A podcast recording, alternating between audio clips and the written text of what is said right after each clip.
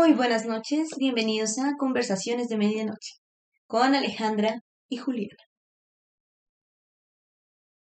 Eh, bueno, para abrir tema voy a comenzar eh, contando una noticia que leí hace unos días sobre Polonia, sobre Polonia, en donde las mujeres salieron a marchar porque la iglesia eh, declinó o votó en contra de la legalización del aborto. Entonces, pues creo que es un tema como, pues interesante hablar del aborto en este primer podcast. Eh,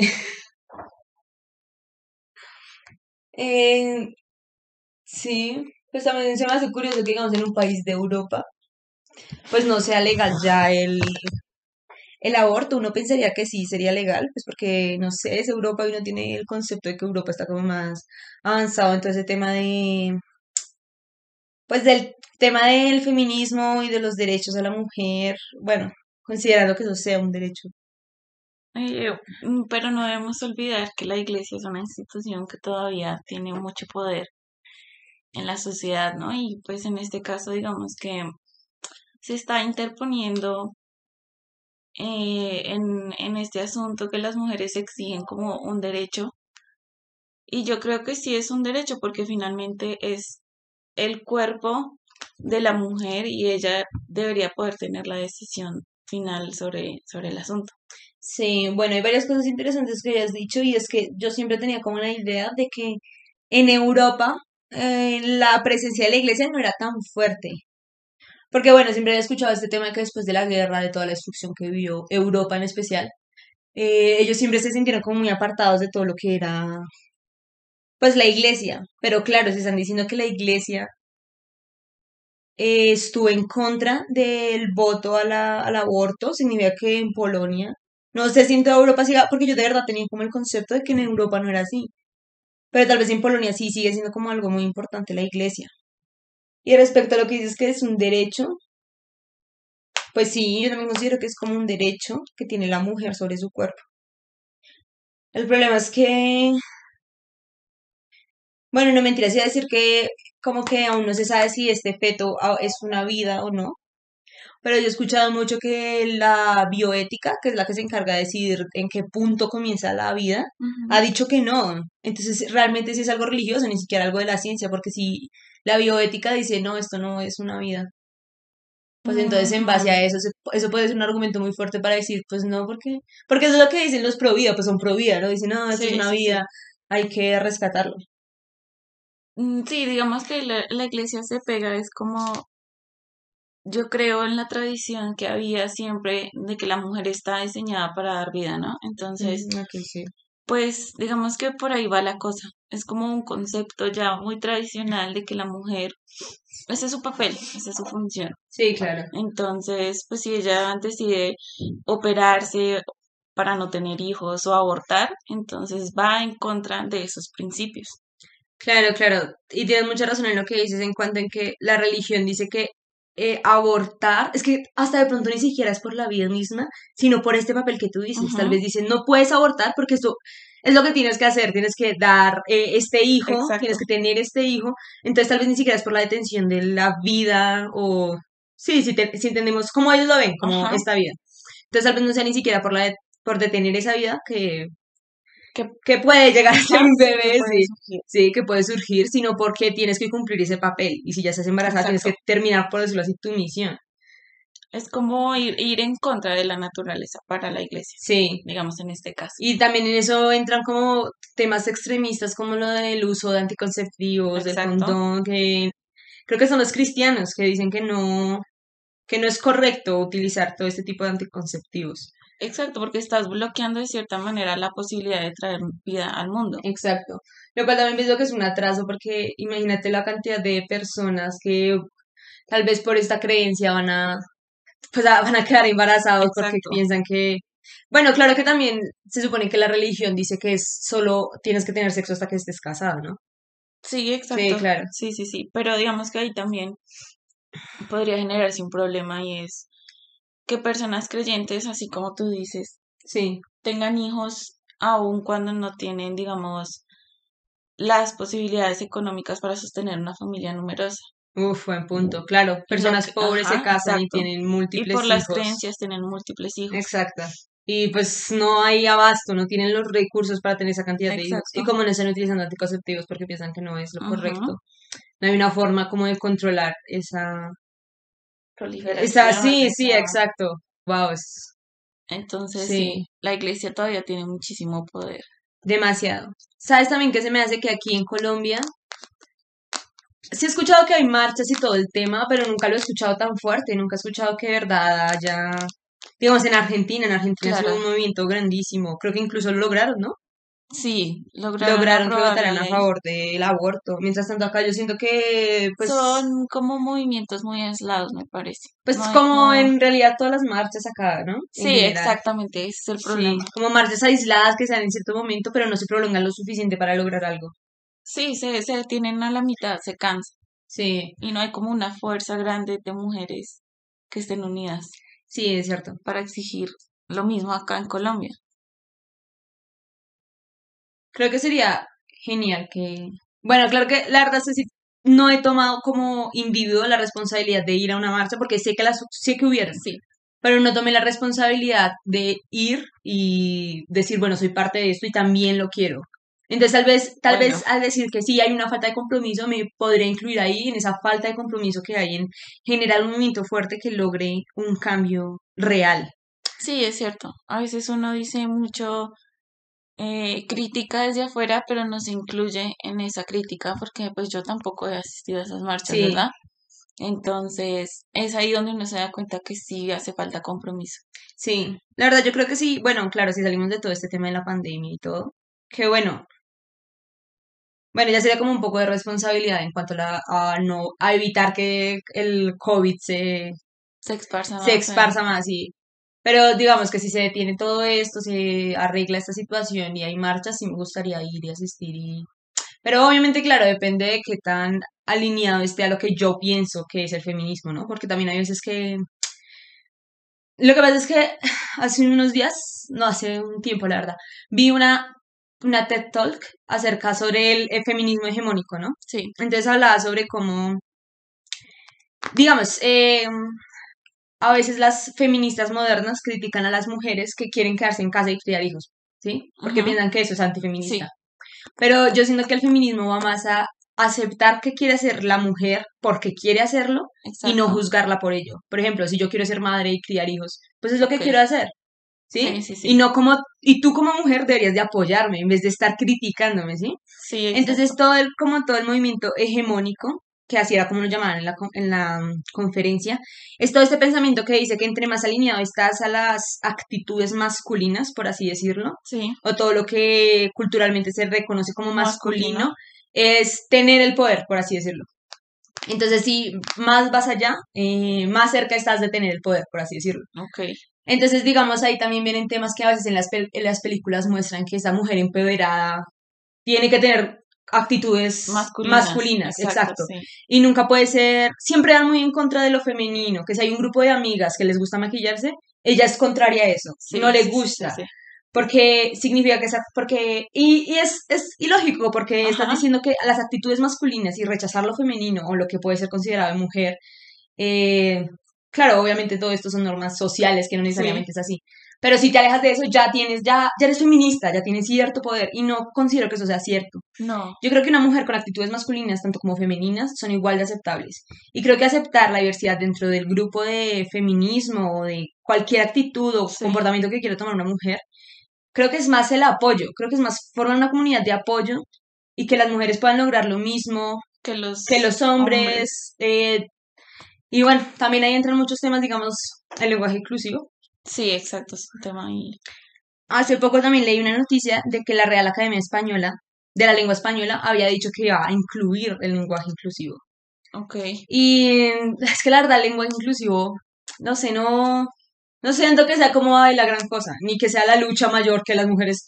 O sea, que, a mí- que digan hombres, eh, que digan, perdón, eh, Todo es. todes, no me va a dar más salario, no me va a dar mejores puestos de trabajo. Sí. No me va, no va a detener los feminicidios, nada, nada, eso, eso no, no me ayuda en nada, en nada. Son nimiedades, o sea, son como detalles que no importan, o sea, no, no aportan nada. Exacto, exacto. Me parece más una forma como de, de distraer el objetivo real. Sí, sí. Además también siento que como que eso genera burla. Exacto. Sí. Entonces como que a veces los, los personas que van en contra, iba a decir los hombres, pero también hay mujeres que van en contra del movimiento femenino. Entonces todas las personas que están en contra del movimiento feminista se agarran de esto para burlarse y dejan de lado todo lo que en realidad sí le sirve a la sociedad. Sí. Lo único que hace es como desvalo- desvalorizar el movimiento Sí, sí. y crear como una excusa para que los que están en contra pues se burlen, así Sí, como tú exacto. dices.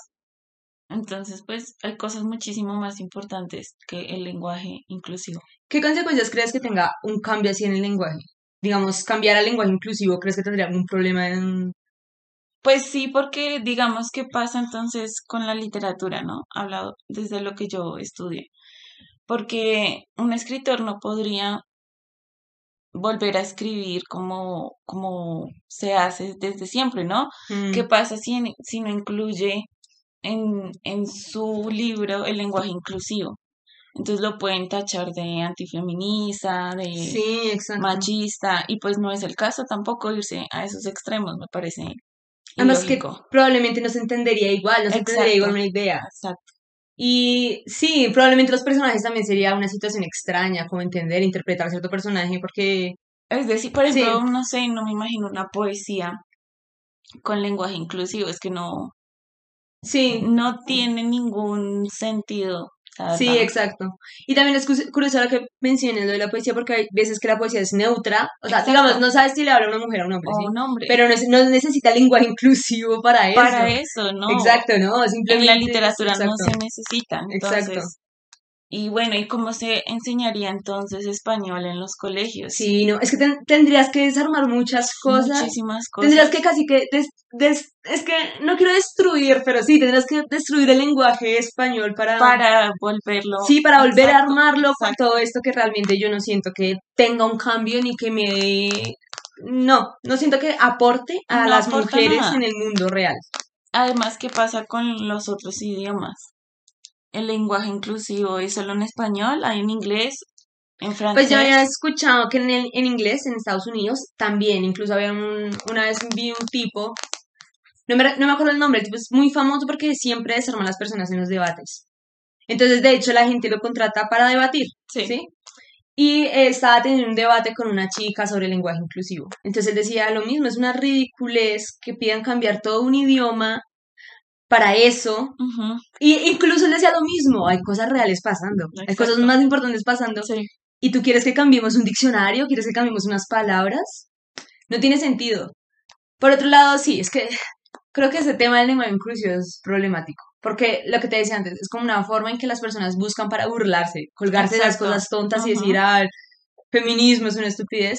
Y también se me hace loco como muchos hombres desacreditan el movimiento feminista sabiendo que de hecho podría aportarles mucho.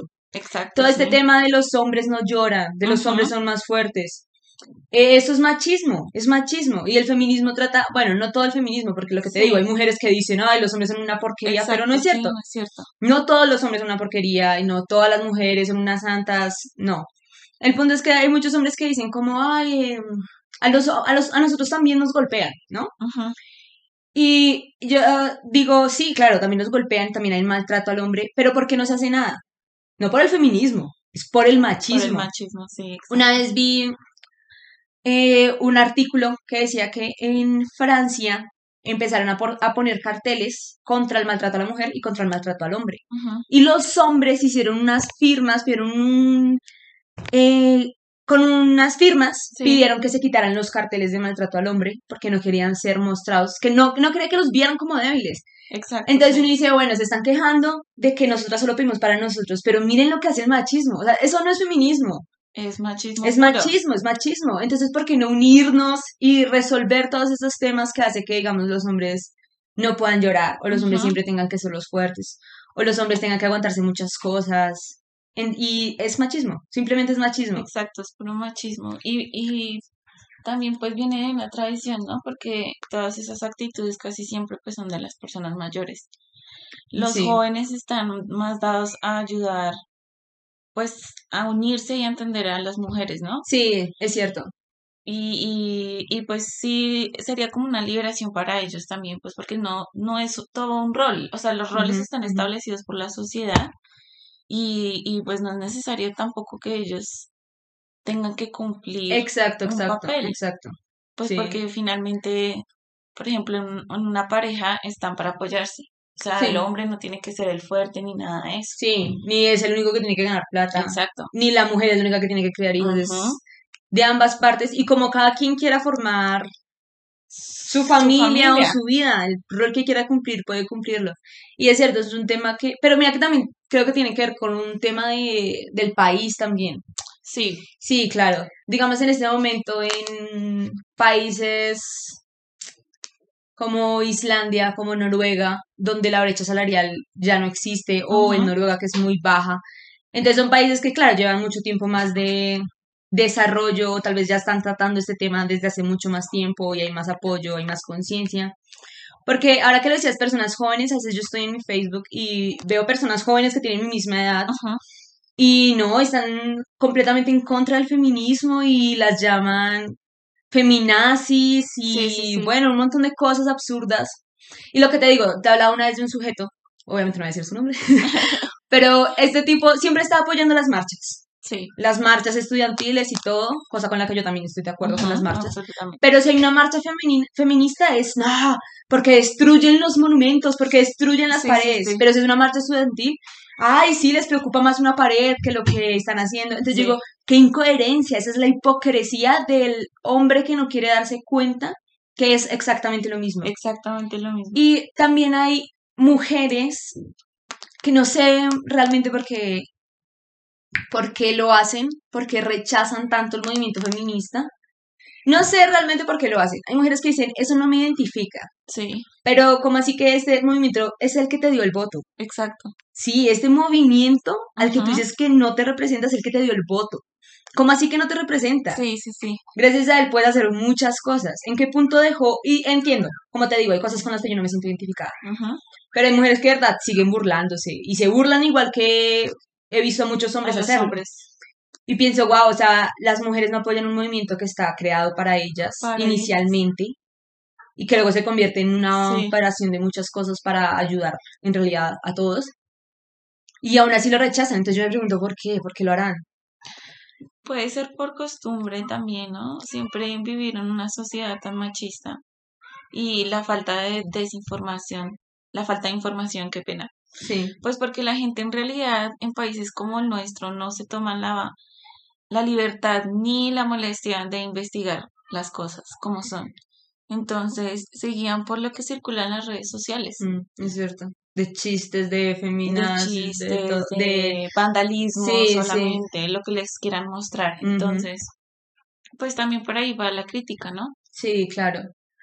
Pero, uf, Y esa es la diferencia que tú ves con, con Europa, ¿no? sí, La claro. cultura y la educación, pues que mm, son las que forman la sociedad, ¿no? Y al final de todo, pues hay que aceptarlo, pero en Colombia pues no tenemos esa, esa claro. cultura Falta realmente mucho.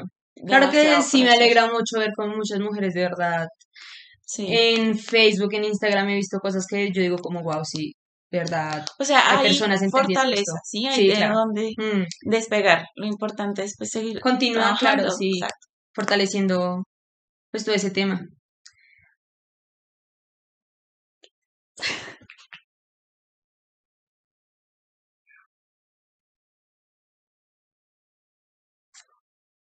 Quién sabe si en algún momento en Colombia sea legal el aborto. Yo lo veo muy complicado, porque incluso ahora que se supone que es legal en ciertas condiciones, por así decirlo, Sí, digamos violaciones en y casos sí, sí, ya específicos. está en riesgo la vida de la mujer. Yo leí que, digamos, una mujer había sido violada Sí, y hoy pedía el aborto y le decían dentro de nueve meses y pues ya era muy tarde, claro, ya no obvio. podía hacerlo o incluso a veces, porque también hay un límite para hacerlo acá en Sí, Colombia. Eh, ella pedía la cita y todo y le dan cuando ya se había, eh, ya se había acabado el límite. claro, Entonces, siempre es. tras de que no funciona para los casos que es, yo creo que es que si ni siquiera funciona para los casos que es, imagínate cuando sea para... O sea, ni para probarlo, Exacto, porque falta muchísimo. Es decir, siempre quieren meterle a uno la única opción por, por los ojos, ¿no? Es Exacto, como sí. pero espérate porque qué tal te arrepientas. Sí. Entonces, Mm. a lo que el lugar. Todavía falta muchísimo por hacer en Colombia, yo creo. Y, y pues en, en Latinoamérica se ha estado como despertando todo este movimiento feminista. Y pues yo creo que estamos todavía lejos de ese futuro, pero pues se va Sí. trabajando. Es que también, ¿sabes? Algo que siento que le falta a Colombia, que es que en cuanto al feminismo, nunca tuvo ese despertar de vamos a luchar por, digamos, el voto. Exacto. En diferentes partes del mundo se hizo en el voto porque habían mujeres pidiendo que las dejaran votar. Aquí fue porque la esposa de Rojas Pinilla dijo, démosle el voto. Sí, Porque ella ya venía con todo un tema de, de en Europa hay voto, Ajá, todo esto, sí, sí. démosle el voto. Y pues Rojas Pinilla lo hizo. Entonces nunca hubo un, leva- un levantamiento que dijera como queremos esto, queremos exacto, esto. sí. Entonces yo creo que eso hace que haya un atraso aún más grande en cuanto a, en cuanto a una organización, en cuanto a una comunidad feminista en. Colombia. Nunca tuvieron que exigirlo. pues. Exacto, exacto. Creo que es, incluso también eso podría venir ligado a que ciertos países como tuvieron un levantamiento contra dictaduras y todo eso, hace que haya una fuerza revolucionaria más fuerte que la que hay en Colombia. Porque pues a la final Rojas Pinilla no fue como así el gran El dictador. gran dictador, al Sí. final de cuentas. Sí. Entonces, Entonces yo también creo que eso es como un problema que hubo ahí. Bueno, no un problema, porque fuimos agradecidos de que nos dieron el voto. Sí, sí, claro, Sí. pero lo que tú dices sí tiene mucho que ver porque, pues digamos que el pueblo colombiano en realidad nunca ha tenido que levantarse en contra de su propio gobierno Exacto. Y es lo que lo que hace falta porque las marchas nunca terminan en nada. Mm. Siempre es como periodos cortos, lo que, lo que decíamos, como intervalos donde se le- Sí. donde pasan y Donde luego se se acaba. un caos, pero no se logra Sí, nada no se logra, no, no tiene una continuidad. Exacto, y la gente pues se cansa y se aburre y, Sí, exacto. y ya. Entonces, pues sí tiene muchísimo que ver y eso sí retrasa, digamos, que lo del movimiento feminista. Pero pues se han logrado muchísimas cosas, ¿no? Hasta la fecha. Sí, claro. Y pues las redes sociales también siempre ayudan mucho a difundir Sí, sí, exacto. mensajes. Es a difundir. Claro que a veces ah, me molesta un poco este tema de, bueno, estás difundiendo toda esta información, pero ¿y dónde está físicamente? ¿Dónde se ve físicamente? Ok. Como en ese tema de, bueno, vamos a marchar, o memes criticando Uribe, todo esto. Sí, Pero ¿dónde está la acción? ¿Dónde está? ¿Dónde está el fuego? sí, Entonces sí, digamos que a veces hay mucha propaganda y hay gente que sí se la vive criticando en Facebook, que está en contra del gobierno, todo eso, pero ¿qué estás haciendo realmente para cambiar algo en la realidad? No en una pantalla, no detrás de una pantalla, sí, sino sí. en la vida real. Hace poco estábamos viendo en, em, pues en mi carrera, yo estudié Relaciones Internacionales, estábamos viendo eh, lo que es la mm, UE, la organización, no, la Unión Europea. la Unión Europea. Entonces está, el profesor nos enseña cómo dentro de la Unión Europea hay un grupo que está en contra de la Unión Europea. Sí, Entonces los europeos tienen este tema de si queremos cambiar algo, tenemos que hacerlo dentro del sistema. Ujú. Y ellos mismos se metieron a la organización, a la Unión Europea, como ellos se llaman los escépticos, Sí. ¿sí? Entonces quieren llegar al poder y acabar con la Unión Europea. Pero es impresionante cómo lo hacen de forma tan sistemática y realmente efectiva, porque Sí. Hace unos años no eran nadie, tenían como el 2%. Ajá. Y ahora ya van creciendo, y van sí, sí. creciendo, y van creciendo. Este año están enormes, creo que son el 25%, representan el 25% de los representantes en la Unión Europea. Y si ese crecimiento llega en algún punto, Se va a acabar. se va a acabar, van a llegar ahí y la van a acabar. Entonces, a veces yo pienso, si realmente esas personas quieren cambiar algo, yo creo que hay que hacerlo dentro del sistema. O bien saliendo a marchar, que claro, como digo, es válido, pero si verdad lo hacen, no como ah, la propaganda, Sí, sí, todo sí, este claro. tema. Y si lo mantienen, Sí se mantiene. si se mantienen firmes ahí un montón de tiempo hasta que se consiga algo, o ya sea metidos, claro que claro, en, también hay que tener en cuenta que en la Unión Europea es algo más organizado, donde los votos Cuentan. cuentan, donde no hay rosca, donde no hay robo. Exacto. Entonces sí, también es todo un tema es complicado porque probablemente acá entrar en el sistema costaría muchísimo más tiempo que en Que un lugar allá. donde no se roben los Exacto, votos, sí. sí.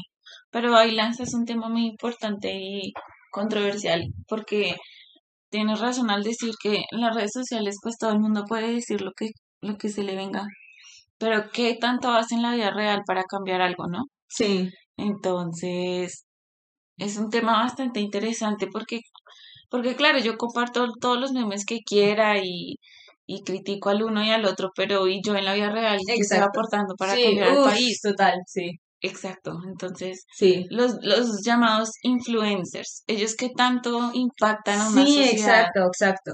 O sea, ¿qué, qué valor en realidad tiene eso como, como trabajo, si podríamos decir? Bueno, bueno, pero yo siento que te estás metiendo en algo y es como la responsabilidad de conciencia, por algo decir. Bueno, Como sí. que ellos tienen una responsabilidad social, pero realmente la tienen, realmente no, porque solo están haciendo plata. Eso es lo Sí. que están, están haciendo su trabajo, que es ganar plata, básicamente, y promocionar. Bueno, sí. Entonces tú les estás pidiendo conciencia social a personas que tal vez ni siquiera les interese la política. ¿Por qué deberían ellos tener conciencia social? Claro, entonces ahí no, no, no sé, no deberían ser influencers, porque son influenciadores, ¿no? Pues son influenciadores de compras. Yo lo veo así, influenciadores Wow. de, de compras, porque digamos Nike, Adidas, les Sí, paga sí, sí, que sea, claro. Kim Kardashian a usar su ropa. Ellos son influenciadores de marcas y de ventas, así lo veo yo. Promoción paga. Sí, exacto. Yo siento que más una persona que dice, bueno, lo que te digo, es como pedirle conciencia social a una persona que ni siquiera sabe si tiene conciencia social. Es como Sí. cuando criticaron a J Balvin por no hablar sobre las marchas en En Colombia. Colombia. Pues, ¿qué- o sea, ¿quién Ah, dijo sí. que él tenía conciencia social? ¿Por qué Sí. piensas que él la tiene si no Porque está haciendo nada? redes, Exacto, exacto. Pero sí creo que tiene mucho valor cuando, no sé, por ejemplo, Riaño, cuando la de Aterciopelados, cuando muchos artistas de verdad salieron sin que nadie se los pidiera. Exacto. Porque ellos sí tienen conciencia social. Hay otros que no, hay otros que están acomodados, que les está yendo por bien por allá, que, que les importa, que nunca, Sí, tienen nunca tuvieron una conciencia Exacto. sí, exacto. Entonces, ¿por qué pedirle conciencia social a unas personas que probablemente nunca la tengan? Es como pedirle conciencia social. No. ¿Para qué? ¿Para qué pedir conciencia social? Sí, claro, tienes toda sí. razón en eso. Sí, entonces yo creo que bueno, sí, es influencer, pero de marcas, de mercado. Sí, triste. Y tristemente, ojalá hubieran más influencers que fueran, que tuvieran conciencia social. Que tuvieran un verdadero impacto. ¿no? O sabes que sí me molesta aquellos influencers que son hipócritas, que dicen, ay, hashtag eh, Chile, estoy contigo, o ah, eh. Black Lives Matters, pero si es en Colombia nada. Eso sí me molesta, porque están mostrando una falsa conciencia social, Exacto. donde, ay, sí, en Estados Unidos, es en otro país, pero acá sí. nada. Aquí no les importa. lo que Exacto, suceda, exacto. Eso sí me molesta porque siento que es pura hipocresía, es hipocresía pura. Es pura pose. Exacto, exacto. Entonces, si vas a fingir que tienes conciencia social, o sea, ten la verdad, o sea, no o sea, es pura falsedad, es falsedad. Es pura imagen. Exacto, exacto. Mientras tanto, una persona que nunca mostró conciencia social o nunca quiso hacerlo, pues que no lo haga ahora es como, bueno, Sí, es lo, Sí. es lo esperado. No hay por sí, qué exacto. exigirles eso Sí, tampoco. pero todo este tema de Black, de Black Lives Matter, un montón de gente lo empezó a usar, e influencers colombianos que nunca hicieron nada cuando aquí está Exacto. sucediendo y nunca van a hacer nada cuando Y algo esté sucediendo acá. Entonces, Siempre eso sí me molesta, gente, eso exacto. sí me molesta, pero luego pienso, bueno, gente, están utilizando el hashtag de moda y ya. Eso es lo Sí, que están haciendo. Es lo que se Porque espera, ponen la atención. El problema es que la gente sí le pone atención, pero... porque llama la atención. Exacto, exacto. Y necesitas pues que tus seguidores estén ahí. Exacto. Ay, sí, ujú, sí. sabe de esto y se, se- le importa esto. Sí, le importa, le importa. Pero en realidad no, es el hashtag de moda y sabe que si lo pone, va a salir cuando uno busque el Exacto, hashtag. Sí. Y pues es triste pensar en eso porque las redes sociales son una herramienta y, y los influenciadores pues deberían ser personas que impacten la sociedad en algo bueno Sí, y no tantos beauty bloggers y pues que, que a la final que te enseñan nada. nada, sí. Pero también tienes que tener en cuenta que la cantidad de personas que realmente quieren saber algo de valor o que quieren educarse es muy poca. Son pocas. Entonces, piénsate, es que bueno, lo que te digo, es crear una imagen acerca de un influenciador. Lo que realmente yo siento que quiere un influencer es dinero. Sí. dinero. Entonces, ¿qué es lo que va a hacer? Contenido que atraiga a la gente, lo que le guste a la gente. Entonces, se va a poner a hablar de cosas que no le van a interesar a la gente porque necesita plata. Sí, Por eso, sí, claro, por eso tú puedes ver un patrón en los influencers, Sí, en los claro, youtubers. Casi los todos hacen el mismo contenido. Sí, los blogs, un día en mi vida. y Un día en mi vida, los tags, todo eso. Hay muy pocos que han logrado cosas bacanas siendo, digamos, diferentes. Sí. El problema es la, la generalización siempre, ¿no? Porque hay canales que son una joya igual Sí, en todas las plataformas. Mm, Y pues no podemos generalizar ahí, pero pues sí es algo al- a lo que pensarle y Sí. usar las redes para impactar la sociedad. Sí, pues digamos que cosas, uf, bueno, no sé, tal vez es que, uff, iba a decir que hay una cosa, y es que, pero no sé qué tanto valor tenga realmente. Una cosa con las redes sociales es que tú puedes hacer denuncias así de rápido. Digamos, todo ese tema de los policías Sí. que, ese, que mataron a este abogado de acá en Colombia. Eh, tú lo grabas, lo subes a internet, todo el mundo lo sabe. Esos policías no pueden negarlo porque están siendo grabados. Entonces tú tienes el poder de tener pruebas así de sencillo. Grabas a una persona, lo subes, sí. puedes transmitir en vivo. Y hacer la denuncia social, porque todas esas personas lo están viendo. O sea, negarlo es impresionante. Incluso ese video salió en RT, que es un noticiero Sí, ruso. Sí, sí, sí. Ellos lo transmitieron. Pero iba a decir, bueno, ¿y si acá en Colombia igual no se hace nada? Sí, Tienes todas las pruebas y todo el mundo sabe. Ujú.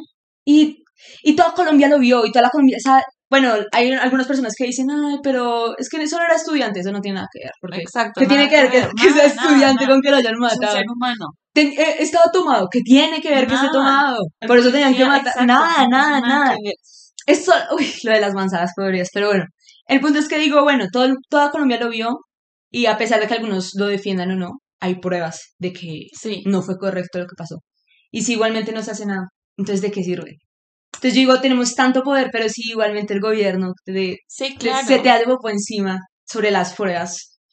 Es No hay nada que hacer, o sea, tampoco podemos tomar, bueno, ahí viene lo de tomarse la justicia en las propias manos, ¿no? Y lo que pasó con los CAIs y bueno, las marchas Sí, y todo. sí, Pero digamos que finalmente la última palabra no la tenemos nosotros. Exacto, Y e- exacto. ese pues también es el problema, ¿no? Porque si el gobierno trabajara de la mano con sus ciudadanos, Exacto, y no en la contra de historia, ellos, la sí. historia sería totalmente Exacto. diferente. Y sí, es que bueno, es que es complicado, ¿verdad? Hacer algo de, de impacto, algo que de verdad impacte Claro. en, en una, en un gobierno, en una sociedad donde el poder que tienes es mínimo, es mínimo. Es tan mínimo que le tienes que tener miedo a la policía, a quien deberías de tener Confianza. confianza. Exacto. Sí. Y ese tema de unas manzanas podridas no se justifica, no se justifica. No, no, en, En, la policía no deberían haber manzanas podridas. Así de sencillo. Es un trabajo donde no deberían de haber manzanas podridas. Exacto, hay profesiones que no deberían admitir eso, o sea, es que no. Exacto. Entonces se me hace. Y esa justificación igual no tiene sentido. Sí, unas manzanas podridas. ¿Y qué? Pues reformen eso. Exacto. Hagan filtros más eh, fuertes, más seguros para que entren personas que de verdad no vayan a hacer una porquería. Unas atrocidades como estas y como Exacto. otras. Y como otras, como violaciones eh, en los CAIs de niñas, de unas protestantes. Yo escuché que durante esas prote- protestas también. sí. Y esta no es la primera muerta a manos de un policía. No, Han habido jamás. varias. Y es que pues eso es la fuerza que protege a la, a la ciudadanía. Exacto. cómo confía uno en ellos es que es Sí, imposible, no. es imposible. De verdad que a veces uno ve un policía y es como, mm, Sí, mejor Como- algo, mejor, sí, como- ya no es como, como sí, mejor ni me la acerco porque que, Exacto. sí. O sea, Y- de verdad seguridad no siento. Y pasará en todo el mundo, nomás mira en Estados Unidos. en Estados Unidos. Los desmanes de, de la fuerza policial en, en el mundo han sido siempre, Sí, exacto. han estado siempre presentes. Sí. Lo que pasa es que, bueno, sí, no. Lo que pasa es que sí, de verdad que la policía a la final no está para defender al pueblo, sino simplemente seguir órdenes y ya, Y ya. sean lo brutal que sea. Es el abuso del poder, Exacto. el abuso del poder. Exacto. Claro que ahí también viene a entrar un tema que se llama monopolio de la violencia. Sí, Y es que, claro que no sé qué tan implicada debería estar la policía. Yo creo que eso es más el ejército, ¿no?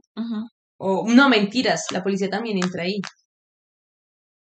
Pero bueno, lo que pasa es que el monopolio de la violencia es lo que de cierta forma también hace que un Estado sea considerado un Estado, ¿sí? O sea, si un Estado no tiene monopolio de la viol- violencia, no funciona, ¿sí? Digamos, es- eh, Colombia no maneja bien el monopolio de la, de la violencia porque hay lugares donde el ejército no entra, no entra Sí, sí, seguridad, se matan allá y allá está la guerrilla y el gobierno no tiene acceso allá, no salva a nadie, no hace nada. Entonces eso podría decir que Estados, eh, que, que Colombia es un estado débil o fallido, diría yo, pero bueno. No, mentiras, débil, débil, ujú. un estado débil. Pero entonces yo lo que digo, bueno, significa que según este monopolio, la policía sí está dada a seguir las órdenes que les dé Sí, son... el gobierno, exacto. El problema es que esto ya es pasarse. O sea, matar a un civil no, Eso es abusar. eso es abusar de algo. Sí, sí. ¿Por qué no solo arrestarlo? Exacto, es que no. Era porque, y bueno, ya viene este tema que dicen que era eso lo que querían, porque él Ok, ya había hecho denuncias sí, sobre sí. los policías y todo esto, y Toda ya una historia detrás, pero que no justifica de ninguna manera Sí, no, igual. sí, y a eso me refiero, o sea, es, es el colmo, es el colmo. Y se supone que, bueno, yo, lo que tú dices, en realidad la policía está Sí. a favor del Estado y todo eso, y pues se supone que deberían de estarlo, ¿sí? Sí, el sí, problema es que cuando el Estado es ya malo o no funciona de la forma correcta, pues ya se arruina todo, de ahí para abajo todos los que siguen Sí, también van a hacer las cosas mal, exacto, mal, todas las exacto. instituciones ya están mal. Ya están mal organizadas Sí. y abusan de su, de su autoridad. Mm. Afortunadamente, pues ahora en día con las redes sociales, pues es posible hacer denuncias, ¿no? Es posible hacer denuncias, pero lo que te digo.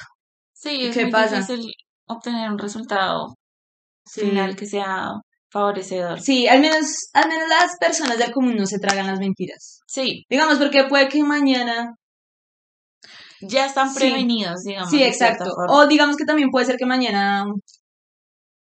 Yo qué sé, me mate un policía. Sí, Y tú me grabes. ujú, Ya to- y ya todas las personas, todos los policías pueden empezar, no, es que tenía drogas, es que tenía tal cosa. Hay un video, hay un video que muestra que no fue así. hay pruebas. Ay, me atacó. Hay un video que muestra que no fue así, este Ujú. está mintiendo. Sí, sí, sí. El problema es sí, yo creo que cada vez se va manchando más el nombre y las personas, es que ya uno no respeta a, A la, policía, en lo más mínimo. en lo más mínimo, pues para uno son unos cerdos. Cerdos, sí, abusivos. abusivos, sí, Asesinos. exacto, asesinos además de eso, sí. ¿Qué confianza va a tener las, los, los ciudadanos Sí, en la policía? Ninguna. sí, exacto, ninguna. Y ya es tiempo de que de verdad se reforme, que se hagan cambios ahí, porque... Y yo sé que han de haber policías buenos. Claro. Pero ¿de qué sirven unos policías buenos si hay unos malos matando civiles? Si hay unos malos sí. haciendo cosas horribles. No sirve de nada porque entre los buenos yo creo que son menos. Yo creo que hay más malos. Son la pocos los buenos. Exacto, exacto. Y, y además todo este tema de, de, bueno, tú estás mirando, pero tampoco lo impides, entonces eres cómplice, ¿sí? Sí, No hiciste nada, pero, o sea, no tocaste a- al, al, al civil, no golpeaste, pero tampoco Pero tampoco detuviste a tu tus compañero, exacto, eres un uf. cómplice. eres un cómplice. Exacto, exacto. Hay una frase que dice, son peores los buenos que no hacen nada. Exactamente. sí, Exacto. Y eso es muy cierto. La indiferencia es lo peor que puede haber. Sí. Sí, Y es muy grande en este país, demasiado grande. muy grande. casos en donde las personas están, no sé, están haciendo algo malo y tú estás viendo y no hacen absolutamente nada.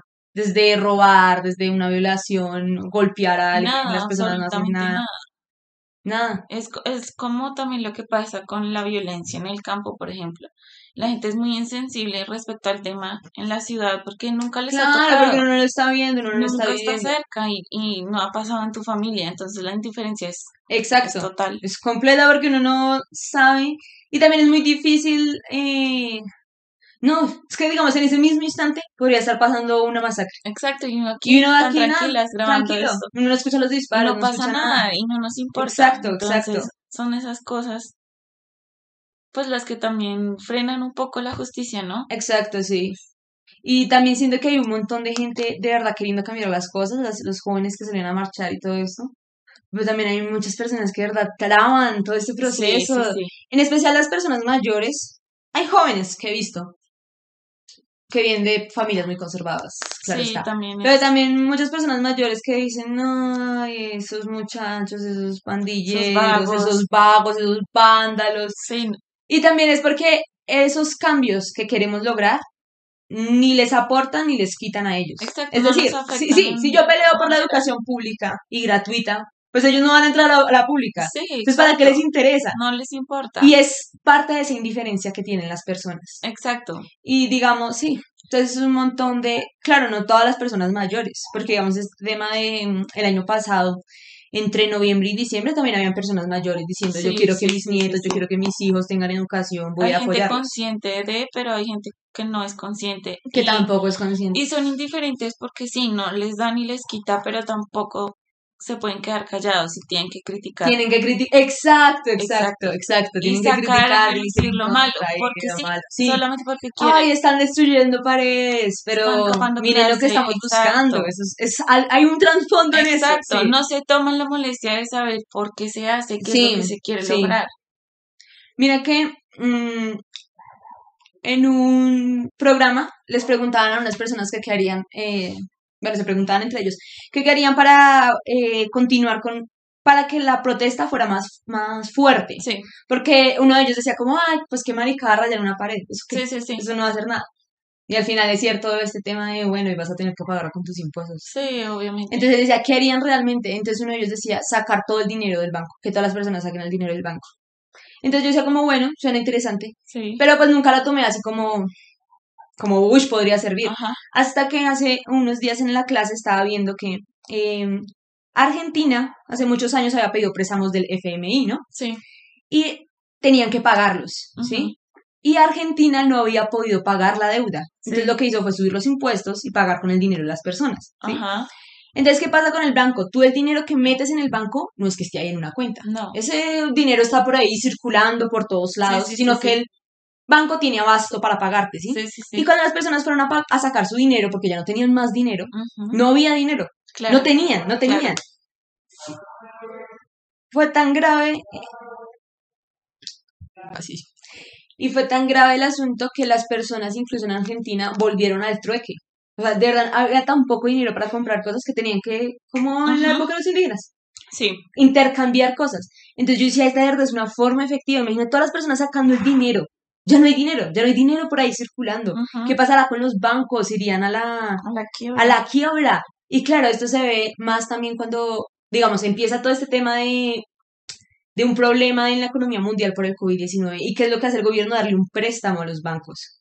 Los apoya, Sí. dándoles dinero, porque así de importantes son para el gobierno los bancos. Exacto. Ahora imagina si ya no hay dinero, si ya no hay dinero, si las personas...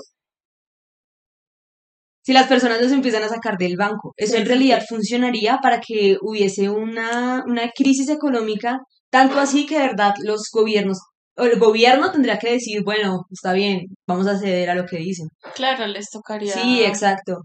El problema es coordinar que la gente lo haga, coordinar Sí. que la gente de verdad. Y bueno, que además a la final, claro que igualmente las personas con más plata en los bancos, las personas ricas, ese dinero no es el que realmente mueve la economía. No, es el dinero. Ese de es la el, gente común. exacto, exacto, es el dinero de la gente común, el que en realidad se está moviendo, Sí. el que en realidad Circula, maneja, exacto, el maneja. que circula. El problema, lo que te digo, es coordinar que todas las personas saquen todo Que ese todas las dinero. Ujú. hagan sin que nadie se eche para atrás. Exacto, exacto. Y sin que hayan robos. Exacto, porque Sí, es un sí. riesgo siempre, ¿no? Sí, claro, es un riesgo tener ahí, quién sabe quién tenga su platica bien ahorrada y se harta. Y... Pero igualmente siempre hay ladrones Sí, una aprovechan que- cosas, todo. Como acá, también en las otras que empezaron a sacar tiendas, todo. Exacto, siempre. Sí, siempre. claro, eso también arruina, digamos, todo lo que representa la manifestación, porque hacen quedar mal a las personas. Sí, Y también más los infiltrados de la policía, de todo eso. eso que- es por parte y parte, ¿no? Entonces, Exacto, sí, claro. Y, y pues de ahí se pega la gente que, que critica todo, Exacto, de eso se pegan. que no hace nada critica Sí. todo, exactamente. También vienen, sí, lo que te digo, son personas que no van a adquirir estos beneficios por los que se están luchando y simplemente... No les, No no les les importa. importa, pero tampoco se quedan callados. Exacto, exacto. Digamos que en ese tema también que mm, vi hace poco el Brexit, todo este tema de la salida de De, del Reino Unido de, Reino de la Unión Europea, las personas, ellos hicieron una votación Sí. para eh, ver si se salían o no. Las personas mayores siempre son los que más votan. Eso también Sí, es otro problema. Entonces, ¿qué pasó? Yo también he visto que acá se ha tomado mucha conciencia al respecto y eso se me, se me hace muy bueno. El punto es que, ¿qué es lo que pasó? Todas las personas mayores fueron a votar y dijeron, sí, salgámonos del Brexit. Muy pocas personas jóvenes fueron a votar y las personas jóvenes que fueron dijeron que no. ¿sí? ¿Por qué las personas mayores votaron que sí? Porque ellos no podían adquirir beneficios que tenía eh, pertenecer a la Unión Europea. Beneficios como que la visa, que ellos pueden transitar por toda Europa sin ningún problema, sin ningún cambio de visa ni nada, y además eh, adquirir becas en otros países, ¿sí? Sí, Mientras tanto, eso, eso lo pueden hacer los jóvenes, las personas Exacto. mayores no, entonces ellos era como, bueno, pues nos da igual si, si seguimos o no, digamos Sí. que no. Y justo cuando las personas jóvenes se dieron cuenta de esta votación y dijeron como, wow, tal vez esto no sea tan buena idea, ahí fue cuando hicieron protestas diciendo, no queremos salirnos de la Unión Europea, pero pues ya era muy, muy tarde. muy tarde, exacto. Ya se había hecho una votación y ya, bueno, obviamente de eso siguió un montón de larguero de hacer acuerdos y acuerdos y acuerdos. Pero la decisión ya estaba tomada. ¿Y qué pasó? Los jóvenes simplemente no votaron, no tomaron esa decisión y no hicieron ese, ese trabajo de ir y tratar de, de que se tuviera en cuenta su voto. Y simplemente fue por eh, no salir a votar. Pero también en eso tocó el tema de que las personas mayores a veces piensan, ah, pues ¿para qué? Votemos que no. Sí, Sin tener en cuenta que los jóvenes sí les servía, Sí sí les ayudaba, sí. claro. Y los Y al final son ellos los que, pues son el futuro, pues el anciano ya. Exacto, sí, pero tampoco toman como acción sobre el futuro, ¿no? Entonces Sí, sí, claro. hay que empezar a tomar conciencia porque finalmente, pues somos nosotros los que los que seguimos adelante, ¿no? Exacto, sí. Por ejemplo, esto, hay personas jóvenes que dicen que son apolíticas. ¿Y cómo, cómo rayos puede ser apolítico si todo está relacionado con la Exacto, política? exacto. Uf, Todo lo que hagas en la vida está relacionado por la política de- del país, Sí. de donde vivas. sí, Entonces, no hay forma de ser apolítico. exacto. y exacto. esas personas nunca toman acción frente, frente a nada. Y por eso es que las cosas están como están de Exacto. alguna forma. Ahora que mencionas del ser apolítico, para Aristóteles, el ser apolítico es ser la cosa más estúpida que puede haber. Es ser una persona, porque bueno, la, par- la parte de política o politic viene de que eh, la polis, ¿no? De la polis griega, Sí. ¿sí? Entonces tú decías, si tú eres parte de una polis y convives, ya, ya tienes que ser un ser político. Sí, exacto. Entonces las personas que dicen soy apolítico, no, eso no existe. O, o eres parte de esta socie- sociedad o colaboras, o eres una persona que O simplemente paria, está- exacto, paria. exacto. Estás frenando el desarrollo. Entonces, creo que está mal, sí, está mal decir que eres apolítico. Al contrario, creo que tienes que tomar conciencia política y, Y tomar acción. y tomar acción, exacto. Es que todo está relacionado con la política. Exacto, exacto. Lo que, lo que se vende en literatura, lo que se vende en cine, lo que se vende en música, eh, el medio ambiente, todo está Ujú. relacionado con la política. Eh, eh, profundiza un poco más sobre qué relación tiene la política con la literatura y la música y el cine. Pues claro, porque digamos que hay siempre escritores que están, digamos, al servicio del gobierno de turno. Entonces, pues si el gobierno de turno, en, este, en el caso de Colombia, pues es conservador, entonces siempre van a haber escritores por esa línea, ¿no? Sí, Y pues generalmente hay editoriales que se dedican a, a cazar este tipo de escritores, pues porque es lo que se va a vender. sí, sí. Entonces, ¿qué es lo que se vende ahorita, por ejemplo? Es eh, todos los libros escritos por políticos famosos o, por ejemplo, Sí. no sé, el libro de Santos, Sí, eh, el de Michelle Obama. Y, y pues lo mismo pasa también con el cine. Se relaciona con la literatura y con lo que el gobierno pues te quiera mostrar. sí, exacto. Y sabes también que en el cine, sí, todo lo que dices, y también en las corrientes, digamos, artísticas y todo eso, lo más común es que se origine por un hecho de guerra o de, Exacto. digamos, todo ese tema de renacimiento donde crece el comercio, donde ya se quitó la enfermedad, ya hay cosas buenas, todo eso también es política. O digamos que vienen de, mm, de este periodo entre guerras, hay Ajá. oscuridad, entonces crean todo un mundo a partir de el horror, o ya sea de mundos que quisieran vivir, que no que son fuera de esa guerra. Entonces tienes mucha razón, claro, todo viene lineado, toda esa inspiración viene de tu entorno, y realmente tu entorno es, es política. político, es Sí, exacto. político. Y mira que también, digamos, en una... Esto, siempre que alguien me pregunta como, bueno, ¿y qué son relaciones políticas, no? La política es el estudio del poder, ¿no? Sí, Y es tan micro, digamos que llevándolo a lo más micro, podría Ajá. ser una familia, una pareja. Ajá. Siempre hay juegos, siempre hay roles, siempre De hay poder. de poder, sí, exacto. Entonces ahí también hay política. Y todo lo que es, digamos, el Estado, la base más pequeña, por así decirlo, Ujú. es la Es familia. Es la familia. Entonces ya solo con tener una familia, todos somos parte de una familia, sea buena, Es sea mala, como sea. que somos Exacto, políticos. exacto, somos seres políticos por naturaleza. Así que tienes toda la razón, decir que son, que Que alguien, que alguien diga que es apolítico está en un error. está en un, en un error. No que, que no tiene conciencia y que no toma acciones es porque sí, lo que tú dices, no, un no sabe qué es. No sabe, porque no sabe que lo que eh, está viendo en una serie en Netflix tiene que ver con la política de turno Sí, o lo que está leyendo, etcétera. Entonces, pues, sí, realmente abarca demasiadas cosas, demasiadas cosas. sí. Que tocaremos más adelante. Que tocaremos más adelante. Pues, yo voy a tocar otro tema.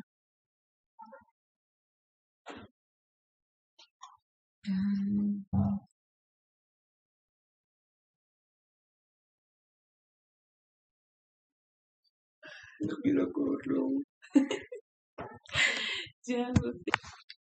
Bueno, cambiando un poco de tema, yo me acuerdo que una vez hablamos sobre em, la forma de escritura, ahora que estamos hablando como todo este tema de literatura y de las artes, yo me acuerdo que una vez se pregunté que si hay una diferencia en cómo escribía un hombre a cómo escribía una mujer, ¿sí? Sí, sí, sí. Y tú me dijiste que tal vez la mujer era más intuitiva, creo que me dijiste algo así, ¿no? Como más hacia los sentimientos, yo me acuerdo. Sí, bueno, digamos que pues eso depende también del lector, ¿no? De lo que él perciba.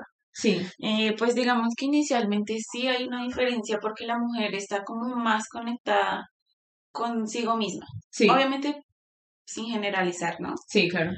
Pero sí tiene como en su escritura una, una relación con lo que es la intuición femenina. Y pues eso está muy ligado también con una literatura más introspectiva, ¿no? El hombre, digamos que la escritura masculina se centra más como en el exterior, ¿sí? Como en los acontecimientos, como en el panorama general. Sí. Y la escritura femenina va más al detalle. Y pues yo creo que tiene que ver pues con la naturaleza masculina y femenina, ¿no? Sí, claro, claro. Como digamos cuando tú ves a una chica y dices, oh, como que se siente triste, puedes interpretar sus sentimientos, sus emociones. Y también hablar mucho de siento esto, hablar de los sentimientos de lo que estás pensando y todo eso. Mientras tanto, los hombres a veces no hablan tanto de. Son, como más reservados. Más reservados, sí. ¿no? Y, y digamos que mm, puede, puede ser que se escape, se escapa a su percepción, ¿no? Como él ve las cosas. Sí, eh, digamos que ellos ven algo como más, más general. De pronto ven triste a alguien y dicen, ah, esa persona está decaída. Pero de pronto una mujer intuye o se da cuenta de muchas más cosas. Y entre, digamos, escritores clásicos, digamos, de, ah, de hace pues varios años, tal vez yo qué sé, digamos, de la época de Virginia Woolf y todo este tema, a la era moderna, tal vez Laura Restrepo o autores de, pues de ahora. Esto, ¿Esta diferencia se mantiene o tú crees que cambia? Yo creo que ha cambiado a través de, de los años. Y, y digamos que pues también hay una fusión ahí de las mujeres también intentando escribir más como un hombre. Sí y de los hombres también explorando más como la parte introspectiva. Mm, ok, ok, ok. Y, y pues ya también hay como un avance en la literatura también al respecto, ¿no?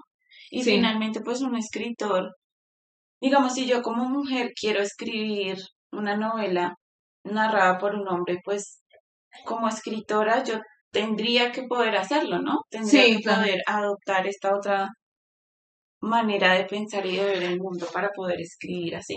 ¿Y tú crees que tal vez desmejora? Desmejora, el, digamos, cuando un hombre escribe más introspectivamente, cuando una mujer escribe más eh, a los hechos. ¿Sientes que desmejora o que sigue siendo igual? ¿Se puede apreciar de la misma forma? Yo creo que se puede apreciar de la misma forma. Igual, pues digamos que cada escritor tendrá su, su travesía, por decirlo de alguna forma, ¿no?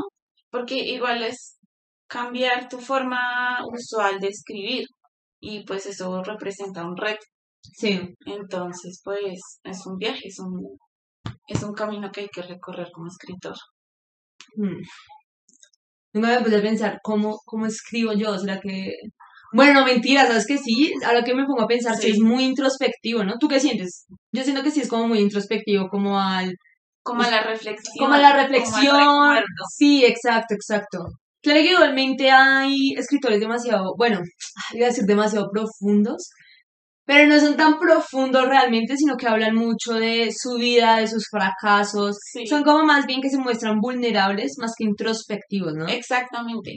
¿Podrías, ¿Podrías más como en qué es introspectivo exactamente? ¿A qué te refieres con introspectivo? Pues, mm, como yo lo veo, introspectivo es, digamos, es como mirarte hacia adentro, ¿sí? Sí. Es como mirar quién eres y, o sea, es como parar en el momento y analizar pues lo que te está pasando, pero no solamente lo que acontece a tu alrededor, sino lo que eso hace en tu interior, ¿sí? cómo te hace actuar, eh, cómo te hace reaccionar, digamos. ¿Por Sí. qué actúas así? Pues porque algo ocurre en tu interior, entonces eso es como Introspectivo, sí, Introspectivo. introspectivo.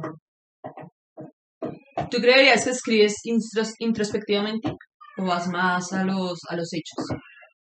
Mm, Pues digamos que todavía estoy como buscando mi voz literaria, Mm, ¿no? ok, ok, ok. Todavía mm, lo que escribo se deja influenciar mucho por lo que Por lo que acabas de leer, sí, sí, momento. total, eso pasa mucho. Eso pasa mucho y, y pues yo creo que todavía no he encontrado mi voz Sí, original. Pero a mí sí, digamos que yo voy más como a la descripción de los escenarios. Mm, todo ok, eso. muy visual también, Muy visual, algo muy visual. Exactamente. ¿Y tú sientes que para encontrar la voz es necesario tal vez dejar de leer un tiempo, inhibirse de ver cosas que te puedan influenciar? ¿O sientes que todo esto en realidad te nutre y te enseña algo? Pues yo creo que eso te nutre y te enseña muchas cosas. Además, porque digamos que no puedes estar exento de ser influenciado, porque pues en todo momento estás con otras personas que te aportan. Si ves una película, si ves una serie, todo eso te pone filtros, son como filtros, ¿sí? Entonces, pues eso influye en ti como artista en general, ¿no? No solo en la literatura. Sí, claro, también obviamente si estás haciendo cine, si estás haciendo cualquier tipo de arte en general. Exacto. Lo importante es, digamos, como explorar también tus propias ideas y tus propias formas de expresar las cosas. Sí. Y pues aprender que también hay, pues que también se pueden hacer referencias o tributos a, a alguien que tú admiras sin necesidad de que sea una copia fiel. Claro, al claro. estilo de Sin que sea copia persona, en general, sí. exactamente, sí. Simplemente como un tipo de estilo, tal vez. Sí, o como rendir honor pues a, Sí, a una sí. inspiración. Mm, ok, ok.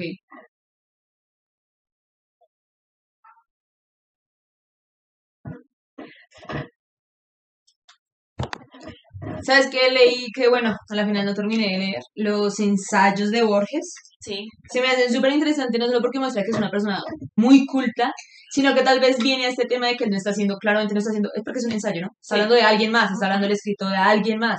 Y aún así lo hace de una forma increíble, es una, de una genialidad. Como, como, uno, cómo escribe.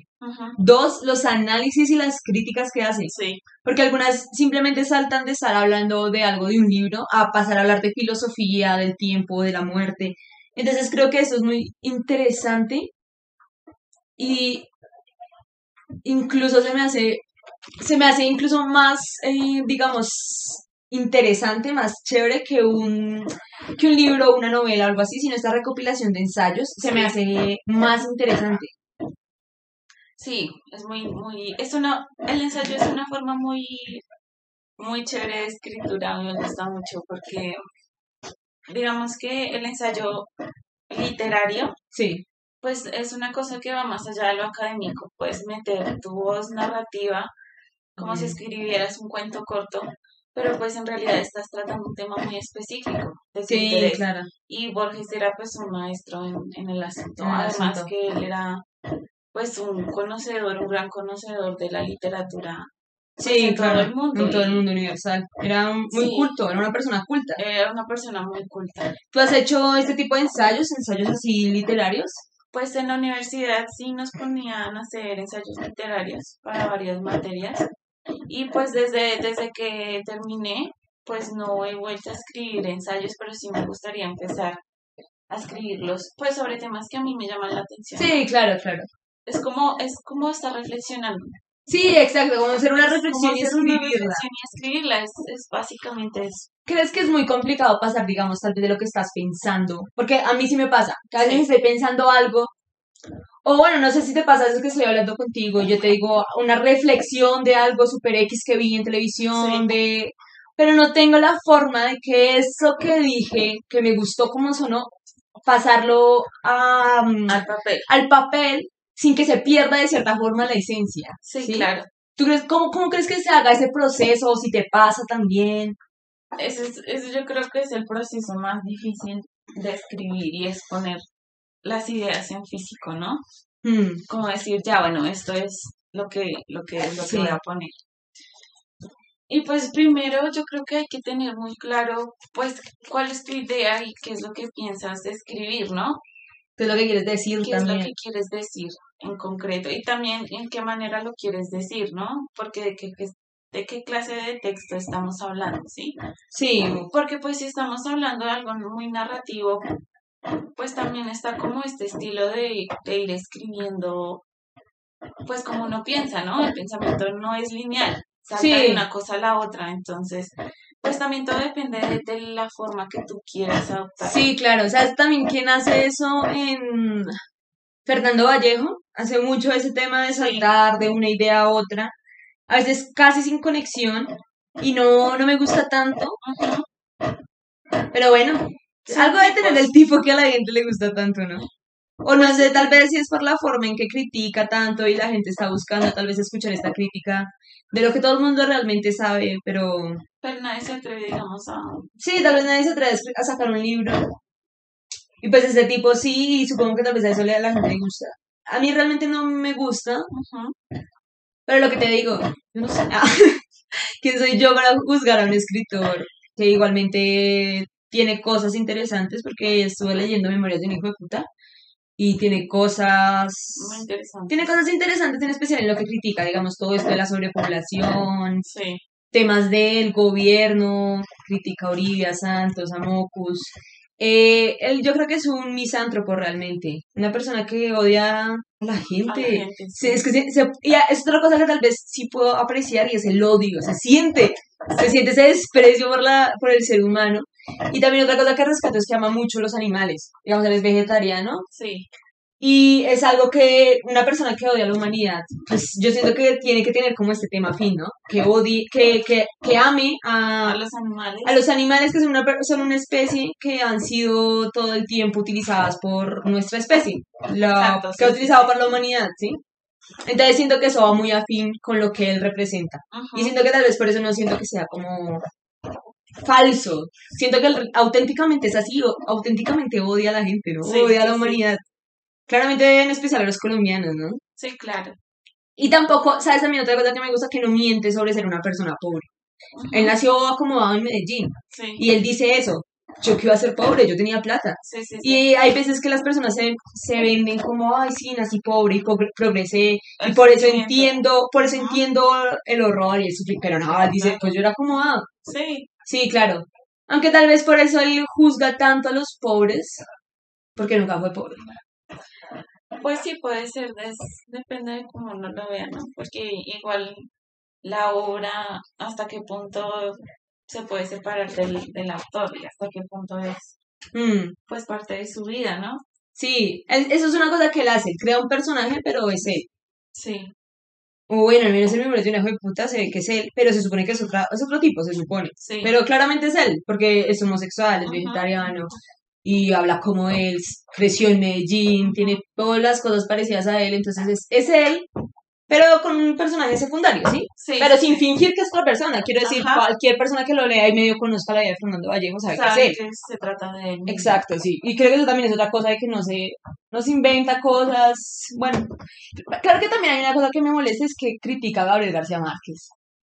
Y yo no sé, yo creo que criticar a otro escritor, pero ¿por qué? O bueno, tal vez no tiene la autoridad, pero ¿cuándo tiene la autoridad de criticar a un autor?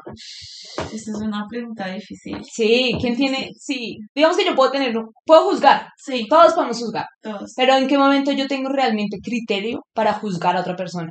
Cuando real, tal vez nunca. Tal vez nunca y, Tal vez nunca, tal vez nunca seré nadie y nunca somos nadie para juzgar a otro. y de pronto es arrogancia, arrogancia.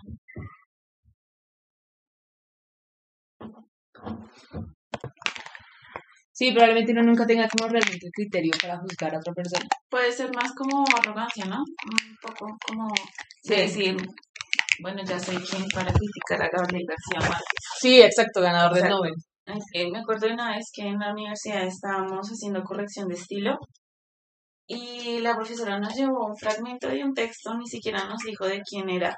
Mm. Y recuerdo que alguien corrigió, una compañera corrigió una coma o algo así, y la profesora se queda mirándola y nos dice, este cuento es, este fragmento es de un cuento de Gabriel García Márquez. Y, y pues es gracioso decir como acabo de corregir a Gabriel García Márquez. Exacto, sí. Está como, ¿pa' aquí o no? O sea, ella se pregunta eso. Y de pronto Vallejo pues es como un poco engreído Sí. pues al tomar su posición como, bueno, de escritor y decir, listo. tengo derecho a criticar a quien tengo, quiera. sí. no importa que Sí. sea el premio Nobel de literatura. Exacto, no importa, no importa. No importa un Sí, carajo. No importa un carajo. Tal vez también eso es una cosa que a las personas les gusta. Tal vez esa arrogancia esa y que ni siquiera le importa, ese cinismo también de esa Exacto. arrogancia. es Claro todo que un personaje. es todo un personaje, porque además también le gusta mucho su propia obra. Porque durante toda esta, esta, esta, mm, este libro de Memorias de un hijo de puta se la pasa diciendo: eh, La puta de Babilonia es el mejor libro. Voy a hacer que lo estudien en las Exacto. escuelas. Y pues es de él. Ese libro es de Sí, él. Entonces sí. uno dice, como, wow, en serio le gusta tanto su obra. Y bueno, está bien, es su obra. Sí, Pero también personalmente aprecio mucho estos escritores que dicen: Ninguna obra está realmente terminada nunca. nunca. Nunca. Siempre hay cosas que corregir, siempre hay cosas que hacer, cosas que pulir. falta. Y creo que aprecio más a ese tipo de escritor que dice, no soy el más, hago lo que me gusta Ajá. y esto es lo que me gusta, quiero dárselos a ustedes. A este tipo que dice, "Ah, esto, lo que, lo que dice es genial, deberían de estudiarlo, deberían de leerlo todos los colombianos.